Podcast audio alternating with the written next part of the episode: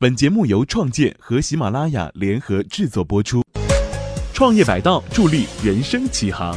创业百道是创建和天使会联合编写的创业系列教材，将从产品、融资、人才、投资人关系、公关、政府等多角度详细阐述创业知识。创业百道，我们一起来了解一下如何压低投资人的占股。与如何提高自己的估值那一节呢是非常相似的，也要在“压低”这两个字上面加引号。那估值和占股这种事情呢，小修小补的技巧呢一定是次要的，客观上还是要达标。想要让投资人占股少呢，那就得让自己的公司真正的做大，获得高估值，或者干脆少融资，甚至是不融资。那讲过很多次，但仍然要重复这一点：融资啊，并非是越多越好的，别拿那些不需要的钱。初期拿到的多余资金呢，无法很快的投入到公司产出价值，出让那些股份呢，回收成本却会越来越高。盲目融资呢，往往是得不偿失的。很多创业者会在 A 轮、B 轮之后呢，对天使轮出让了太多股份而后悔。所以切记，按需融资，小额多轮，避免一次出让过多股份。除此之外呢，就不是根本性或者原则性的问题了，更多的呢是一些小技巧。那这些小技巧呢，仅供参考。首先，第一点，交易条款，向投资人出让一些权益来压低投资人占股，比如设置参与优先股、对赌协议等等。那这些呢是要谨慎使用的。第二点呢是货比三家，也是老生常谈的话题了。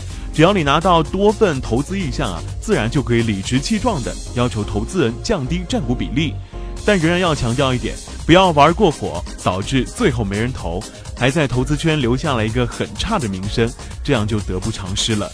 第三点是全职创业，那兼职创业呢，很难令投资人信服，你最好保证你自己以及团队中的重要成员全部都处于全职创业的状态。那创业团队无法全身心投入的结果，很可能是没有主见或者执行力差。那这样的公司呢，很难是拿到高估值的，投资人也不愿意将控制权交给散漫的创始团队。最后一点呢，是单身创业，与上一条的原因很相似。另外，这也是很多投资人喜欢无牵无挂的年轻团队的原因之一。你可以信誓旦旦的表示，爱情婚恋不会影响工作，但是呢，投资人相信就没那么容易了。理想中的创业者应该心无旁骛，满脑子都是自己手中的项目，而不是应该有自己的生活、家庭、爱好、副业等等等等。哎，这听起来很可笑哈，但现实当中呢，的确有很多创业者的失败与不务正业有很大的关系的。那除了以上提到的四点之外呢，还有一点也是要值得为大家探讨一下的，那就是参与股权众筹。如果说你很难找到多位投资意向的投资人呢？不如去天使会平台发起快速合投，那在平台的管理和协调之下呢，你可以很轻松的以较低比例融得多笔投资，那这个呢就是股权众筹的一大优势了。那么在融完资之后呢，你会发现其实啊不止一个投资人，那么如何处理好投资人之间的关系呢？接下来就与你一起分享。首先第一点，明确权利义务。不同投资人所拥有的权利义务呢，都要分别明确，不能大而化之。大股东、小股东的配置呢，不应该完全相同，具体到个人也会有不同的需求和交涉过程。我应该以什么样的频率向谁递送报表？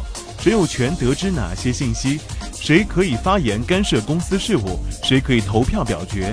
这些都要在交易达成之前呢，做好书面协定。既是为了避免混乱的股权架构，也防止投资人之间产生纠纷。第二点，投资人互相熟识，投资人互为旧交的话呢，可能会好办一些。在明确权利义务之后呢，你只要为他们保证通畅的沟通渠道就可以了。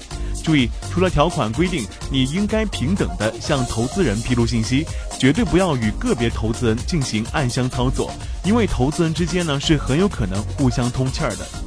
那第三点呢，是投资人互不相识的情况，争取让他们熟起来，然后就可以参照他们相熟的处理方法，融资成功后组织一个所有投资人的融资 party，邀请他们一起参与到企业沙龙，一起出席公司的各种公开活动，如新闻发布会或者说纪念日等等，都是很容易制造他们相熟的机会的。同样，你不能因为他们不熟而与个别投资人玩猫腻，你很难控制他们的信息交换，那小伎俩实在是太容易暴露了。最后一点是，你与某位投资人关系很好，尤其是你们是亲戚朋友等等，这样其他投资人呢可能会心存芥蒂，因此你要保证自己公平的对待所有投资人，并且严格履行合同上的权利义务规定。当然，你可以私下里与自己要好的投资人呢有更多的交流，但不要表现出来。想要更好的 hold 住这种情况呢，争取把所有的投资人的关系都搞好，都成为朋友的话，就不会存在偏心与否的问题了。